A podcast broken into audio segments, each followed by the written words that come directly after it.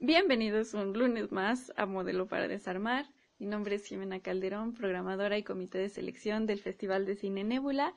Y antes de empezar, quiero recordarles que tenemos convocatoria local y nacional abierta todavía hasta el 6 de julio, porque este festival no se detiene por nada del mundo. Estamos trabajando muy duro para hacerlo dentro de la nueva normalidad. Pero de que tenemos Nebula 2020, tenemos. Y ya pueden checar nuestra convocatoria también desde la página del IMCINE o en nuestra página de Facebook e Instagram. Ahora sí, a darle que hoy tenemos una película muy oportuna para esta cuarentena, si es que ya no te hallas en tu familia o si después de estar tanto tiempo juntos ya hasta se llevan bien. Hoy vamos a hablar de Little Miss Sunshine.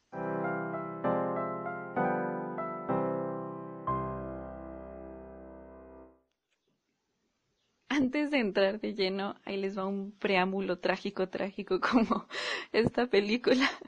Cuando me mudé de vuelta a Aguascalientes, mandé muchas cajas por correos mexicanos, entre ellas varias de pues libros y películas que fui acumulando en donde vivía.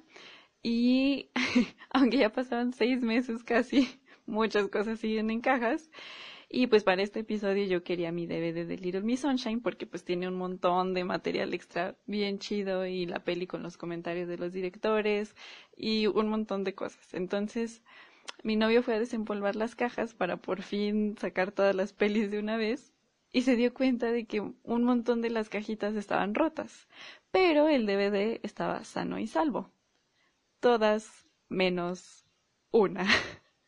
Little Miss Sunshine era la única película que estaba partida en dos y sin remedio.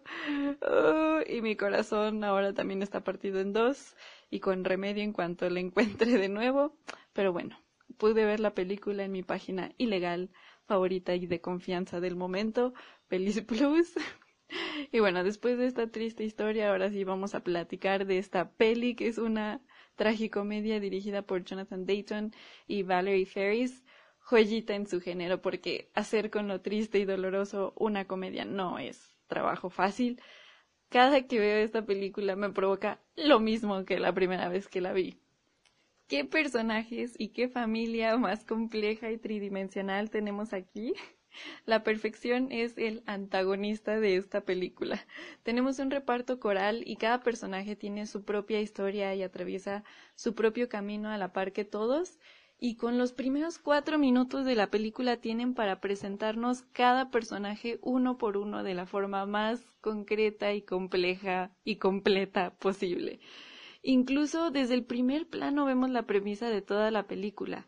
Los directores tienen una forma de contarnos la historia a través de las imágenes impresionante.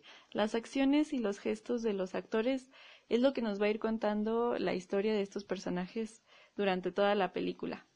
Primero tenemos a Olive, que es la inocencia con patas. Es una niña de siete años que básicamente es una esponja que va absorbiendo todo a su alrededor y que su máximo, máximo sueño es ganar el concurso de belleza Little Miss Sunshine. Después tenemos a Dwayne con toda su disciplina y determinación nihilista y les puedo apostar que no fui la única que tuvo un crush con Paul Dano aquí. Tenemos también a Richard, que es el papá que pretende ser algo que no es y termina siendo su peor, peor miedo, un perdedor. Este personaje me recuerda un montón a Jerry de Ricky Morty. ¿O por qué será que los gringos siempre ponen al papá como un verdadero pendejo? Mm, ¿Quién sabe? Tenemos también al abuelo cool drogadicto, a la mamá que siempre carga con el peso de intentar que todo funcione y no se desmorone la familia, al tío depresivo que acaba de intentar suicidarse. Así es, aparentemente tenemos una familia completamente disfuncional y los primeros 20 minutos nos describen de pies a cabeza cómo funcionan las dinámicas entre ellos a partir de algo tan simple como comer todos juntos pollo frito. Y esa escena de la cena no tiene desperdicio. Aquí son verdaderamente disfuncionales y tan distintos y distantes entre ellos. De ahí en adelante ahora sí empieza la road movie con un elemento que también se convierte en otro personaje y es la van amarilla en donde viajan, que entre más y más se destartala la pobre, más se van uniendo entre ellos. Y sí, si tenían la duda, todo el circo, maroma y teatro que hacen para subirse es real, así como lo ven en la película, así se iban subiendo, sin cables, ni dobles, ni nada. Y en realidad es que todas las escenas tienen un arco individualmente, cada acción tiene su consecuencia más adelante y peripecia tras peripecia vamos conociendo más a fondo cada uno de ellos, pero también cómo van evolucionando y cómo después de verse forzados a estar tanto tiempo juntos, se van convirtiendo en un equipo. Vemos cómo pasan de odiarse a tolerarse y luego hasta quererse entre ellos.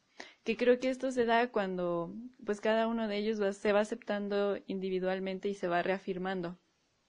En esta película vemos la obsesión que existe con la competitividad y ganar para siempre ser el número uno y a final de cuentas pues nadie, nadie obtiene lo que quiere. Y toda la película también es una prueba de que los nueve pasos de Richard para el éxito no son garantía de nada.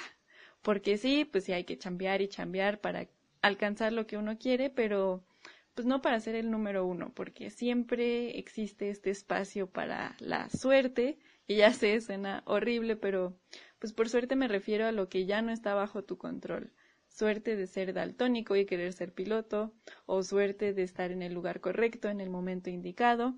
A final de cuentas creo que lo que nos deja esta película es la importancia de hacer las cosas con autenticidad y que ser uno mismo muchas veces ya es batalla ganada. Y cuando Richard entiende esto, se convierte en el héroe de la película. Y es una de mis escenas favoritas de la historia del cine que es la escena del baile de Olive, que es una joya.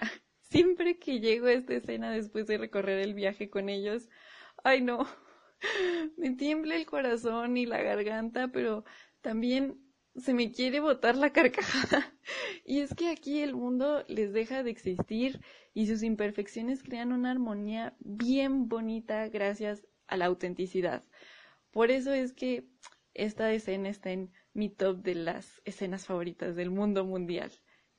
Qué película más chula e inteligente y hasta su aparición de Eisenberg y Hank tiene para los fans de Breaking Bad. Y pues hasta aquí le dejamos el día de hoy, con esta película se nos puede ir el día completo, pero pues ya se nos acaba el tiempo. Les anuncio que la película de la siguiente semana es Sueño en otro idioma. Regresamos a nuestro país bajo la dirección de Ernesto Contreras, con esta otra película bien chula y orgullosamente nuestra, que pueden encontrar en Prime y pues ya la estaremos comentando la próxima semana. Muchas, muchas, muchas gracias por acompañarme otro lunes en Modelo para Desarmar. No olviden seguirnos en Facebook, Instagram y Spotify para más contenido. Cuídense mucho y nos escuchamos la próxima semana.